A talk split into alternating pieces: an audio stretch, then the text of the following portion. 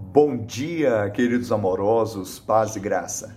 Mas recebereis poder ao descer sobre vós o Espírito Santo, e sereis minhas testemunhas tanto em Jerusalém como em toda a Judéia e Samaria e até os confins da terra. Atos 1:8. Esta semana será especial no livro de Atos dos Apóstolos.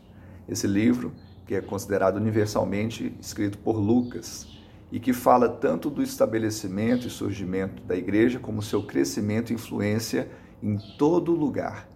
Hoje nós temos a certeza que esse sermão histórico sobre o poder cristão, ele traz poder também nas nossas vidas. A experiência daqueles homens que permaneceram em Jerusalém para que recebesse a promessa do Pai, hoje está disponível para nós que você e eu recebamos o poder do Espírito Santo, sejamos imersos nele e possamos testemunhar com eficácia o poder de Cristo. Que Deus te abençoe e te dê uma semana de vitória, em nome de Jesus.